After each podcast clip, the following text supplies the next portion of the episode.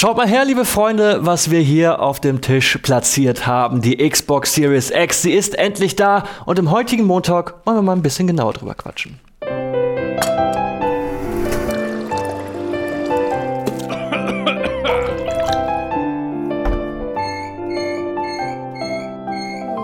Montag. Ich begrüße euch zu einer neuen Ausgabe des Montalks mit der Xbox Series X und natürlich unserem Xbox Series X Beauftragten Trans. Es ist jetzt ein bisschen unfair, weil ich ihn einfach so bezeichne, aber du Mhm. hast dir ja die Konsole ein, äh, schon so ein bisschen unter die Fittiche genommen und einen Hinweis direkt vorweg. Wir werden in der kommenden Woche am Freitag in der Game 2 Ausgabe einen Bericht über die Xbox Series X haben. Aber da sie frisch eingetrudelt ist, wollen wir sie euch natürlich auch zeigen. Im Rahmen der Möglichkeiten, die wir haben. Genau. Äh, jetzt muss ich kurz nochmal fragen, hast du gesagt, in der jetzigen Freitagsfolge? Kommende Woche. Kommende Woche, sehr gut, das ist korrekt. Äh, es wird nicht diese Woche sein, sondern kommende Woche, aber wir haben uns gedacht, wir zeigen es euch schon mal, weil sie jetzt ganz frisch eingetrudelt ist.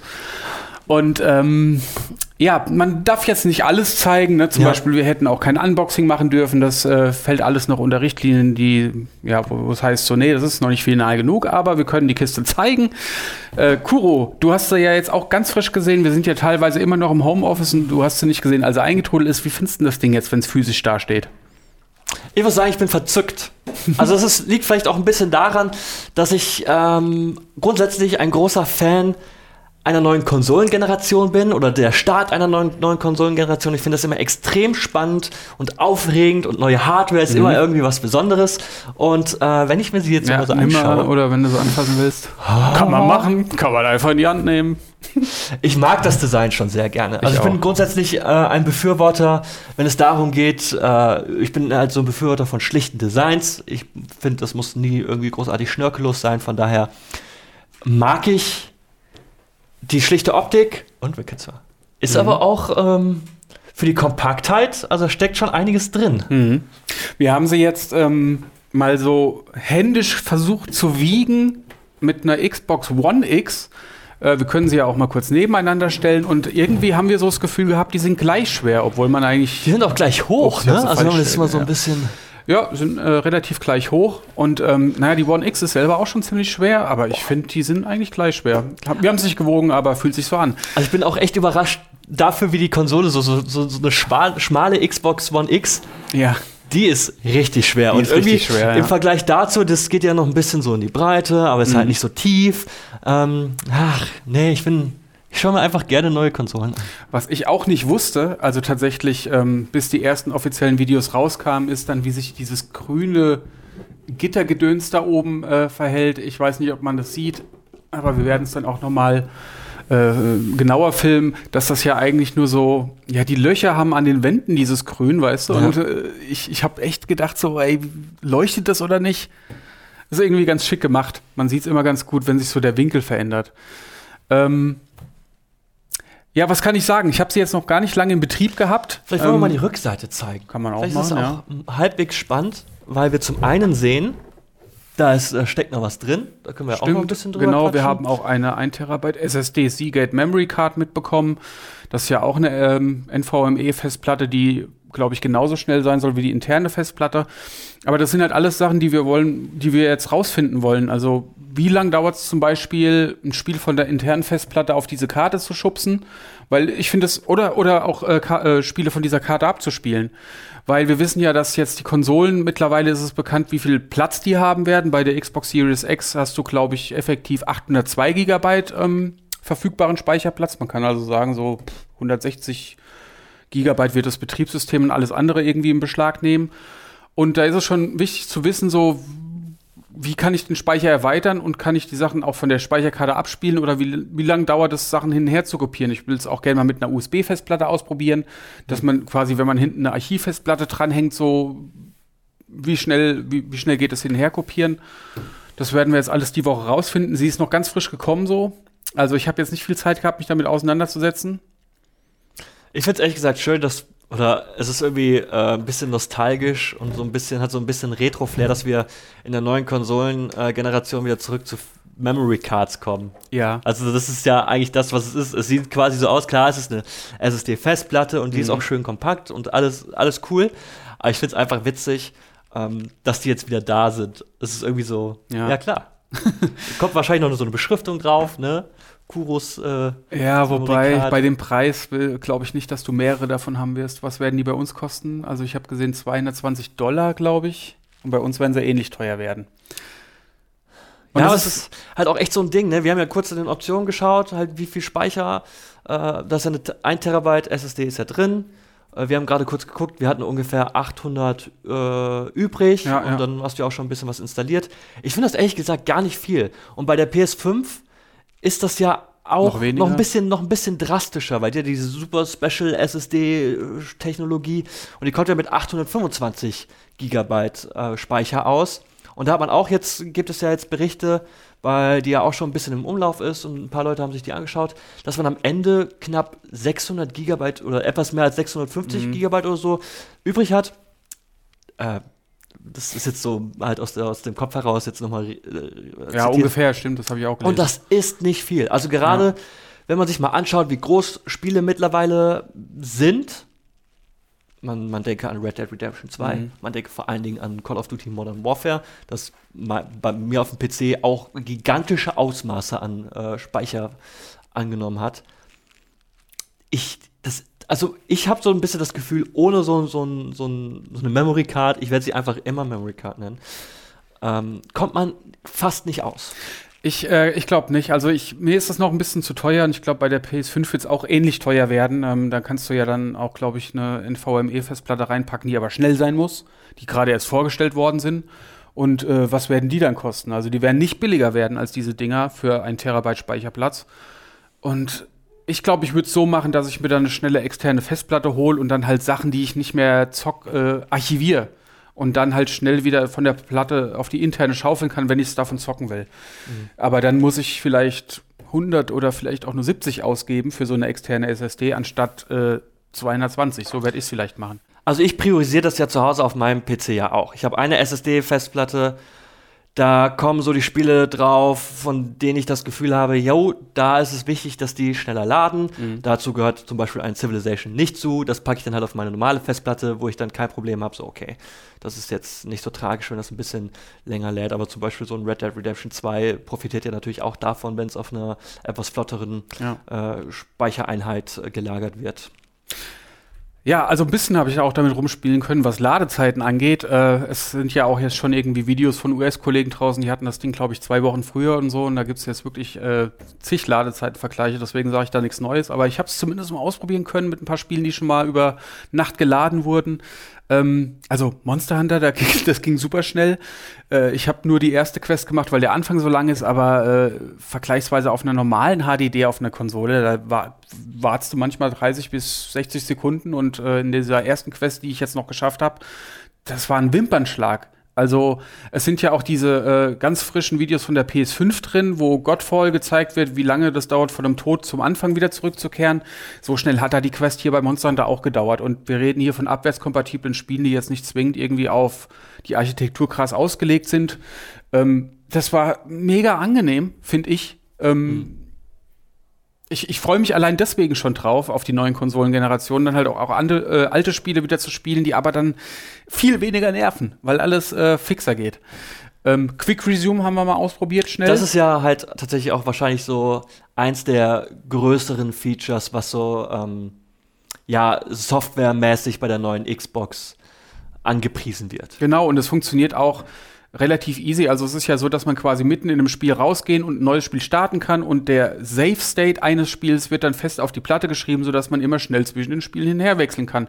Das geht mit bis zu sechs Spielen und ähm, ich habe es mal ausprobiert. Du äh, klickst einfach den Guide-Button und ähm, wählst ein neues Spiel aus und wenn du das dann wieder wechseln willst, machst du es auch über den Guide-Button, wählst das äh, suspendete Spiel aus und bist nach zehn Sekunden wieder genau da, wo du aufgehört hast. Und das fand ich sehr angenehm, vor allem vor dem Hintergrund, wie, was habe ich denn installiert aktuell? Da ist jetzt Monster Hunter drauf, Subnautica, Batman, Arkham City und noch irgendwas, keine Ahnung. Subnautica ist ein Spiel, was auch auf äh, der Series X noch relativ lang lädt am Anfang. Bestimmt, lass mich, ich habe es nicht gemessen, aber 30 Sekunden waren es locker oder 40. Und durch dieses Quick Resume umgehst du halt diese Startladezeiten. Ne? Mhm. Wenn du das Spiel beenden würdest und würdest wieder vom Startmenü ausladen, dann dauert das halt wieder 40 Sekunden und Quick Resume macht das ratzfatz. Hm. 10 Sekunden und du kannst zwischen den Sp Spielen hin und her switchen. Finde ich sehr angenehm und sehr ja, komfortabel einfach. Äh, und ich glaube, ich, glaub, ich würde das viel benutzen. Ich weiß nicht, bist du so jemand, der Spiele dann immer aus Ordnungsbewusstsein, ich will die auf jeden Fall beenden? Und nee, nee. vor allen Dingen ich merke das ja auch jetzt so bei dem einen oder anderen Spiel, dauert es ja auch echt lange, bis man dann mal wieder irgendwie ja. tatsächlich im Spiel ist. Ich denke da zum Beispiel ähm, an NBA 2K. Das lädt am Anfang und dann bist du im Menü, dann wählst du halt den Spielmodus aus, dann hast du ja die Ladezeit und die wird ja, die ist ja so lang, dass es halt einfach, oder ja, nicht so lange, aber du kannst es halt, du kannst es schon irgendwann überbrechen, überspringen. Mhm. Aber du hast dann halt, dann wird da NBA 2K, 2K TV eingeblendet, also deren äh, Showformat. So, das ist halt so. Werbung. Darauf habe ich halt absolut keinen Bock. Du willst mhm. ja, du willst ja eigentlich direkt weitermachen. Und ähm, in meinem Fall wäre es dann halt zum Beispiel My Career. Und das sind halt einfach sehr, sehr viele Steps, die dann damit übersprungen ja. werden. Und ich glaube, das ist halt einfach so ein, so ein Quality of Life Improvement, Voll. wo man vielleicht im Vorfeld nicht darüber großartig äh, sich Gedanken gemacht hat, braucht man das.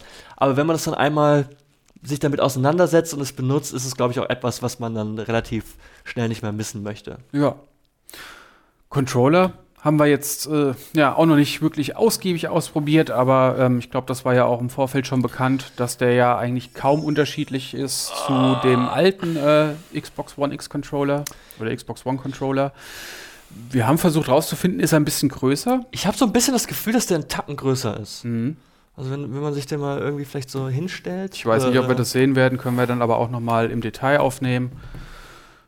Also ich, äh, beim besten Willen, ich sehe da keinen großen Unterschied. Du? Ich, ich habe so ein bisschen das Gefühl, dass die Hörnchen unten bei dem neuen Controller etwas größer bzw. etwas länger sind. Mhm. Dass wenn, wenn du dir das mal unten anschaust, also vielleicht sind sie insgesamt mehr oder weniger genau gleich, äh, identisch groß, aber ich habe so ein bisschen das Gefühl, dass die Hörnchen, die sind, also grundsätzlich finde ich den Controller etwas griffiger. Mhm. Das hast du ja auch im Vorgespräch so ein bisschen angemerkt. Du hast ja hinten, ist es so ein bisschen geriffelt.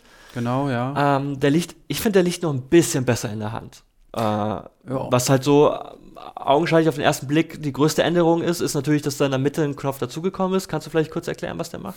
das ist eine gute Frage. Das ist der Share-Button. Okay, dann wird ich wahrscheinlich glaub, Sachen äh, Genaue Informationen haben wir dazu noch nicht, aber das werden wir dann auch in den nächsten Wochen rausfinden. Äh, also es wird auf jeden Fall um Videos aufzeichnen gehen, wahrscheinlich auch gleich mhm. irgendwie auf sozialen äh, Med Medien rauszuhauen.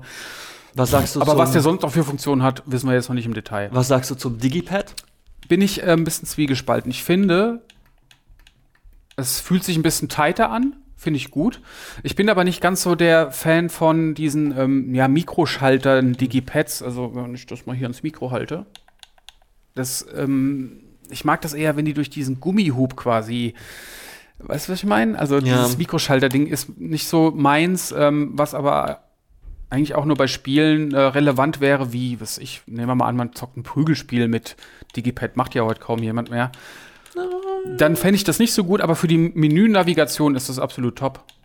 Also es gibt für mich immer noch so ein paar Spiele, die ich ähm, bevorzugt mit einem Digipad spiele. Also so Beat'em-Ups, wie zum Beispiel Street Fighter, gehört dazu, weil ich mhm. das von, von, du hast ja oftmals so Eingaben, wo du dann irgendwie so ein Viertel, ja, eine Vierteldrehung nach genau. vorne machst. Und das fällt mir mit einem Analogstick im Gegensatz zu einem klassischen Digipad relativ schwer. Ja. Aber es ist auch irgendwie so eine Sache. Also, äh, um das mal kurz einzuwerfen, weil du es gerade sagst, ich finde, äh, über das alte Steuerkreuz kann man besser drüber flutschen. Für wen auch immer das interessant ist. Es ist ja auch ein bisschen glatter und ein bisschen abgerundeter. Und das ähm, von der Xbox Series X, das neue äh, Digipad, das ist ein bisschen scharfkantiger. Aber ich hatte auch immer so das Gefühl, äh, so ein gutes Steuerkreuz abgesehen von ähm, einem Nintendo Gamepad. Das ist eine Kunst. Ist tatsächlich, glaube ich, eine Kunst, weil ich kann mich daran erinnern, zur Xbox 360, dieses Digipad war äh, relativ unsexy zu bedienen. Ähm, bei der Xbox One X war ich jetzt auch nie so der richtige Fan von. Bei einem Pro-Controller ging es, glaube ich, schon. Und ich kann mich jetzt gerade nicht so richtig erinnern, wie das Digipad bei einem Pro-Controller aussah. Ich glaube, es war, hatte ein bisschen mehr was von diesem äh, was wir jetzt bei der Xbox Series X ja. haben.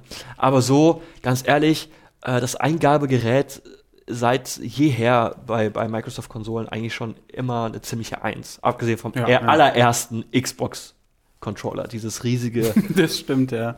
diese Mordwaffe, die wir hatten. Oh, das war, aber sie haben ja auch schnell reagiert und den äh, S-Controller rausgebracht und der war da schon ziemlich cool. Ja, gibt es irgendwie äh, Angaben? Okay, wir sehen hier auf der Rückseite halt noch zwei USB-Anschlüsse. Vorne haben wir einen USB-Anschluss, aber ist das ähm, USB? Nee, es ist ja kein, ist kein USB-C, ne? Oder ist das überhaupt? Nee, hinten, hinten haben wir zwei, äh, ich glaube, Also USB flott. 3.1 Anschlüsse für die externen Festplatten, wie ich meinte. Ähm, das wollen wir auch noch machen, dass wir eine Ach so. USB 3.1 Festplatte, eine externe SSD irgendwie holen, also was auch sehr schnell ist und das mal ausprobieren. Die kommen dann hinten dran. Ja, dann haben wir noch den HDMI-Port.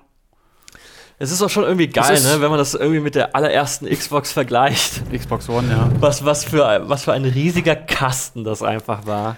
Ey, und das ähm, finde ich auch so cool jetzt und ich hoffe, dass die PS5 da mitziehen kann, dass das jetzt, das wird immer alles ein bisschen besser verarbeitet. Es wirkt immer weniger nach Plastikshit, ähm, sondern mehr nach, es wirkt immer wertiger, weißt du? Und ich fand auch der Sprung von, von PS3, Xbox 360 zu PS4, Xbox One war das eigentlich schon so. Okay, die alte Xbox One geht so, aber ich meine, die Xbox One X selber ist schon irgendwie so ein Schmuckstückchen.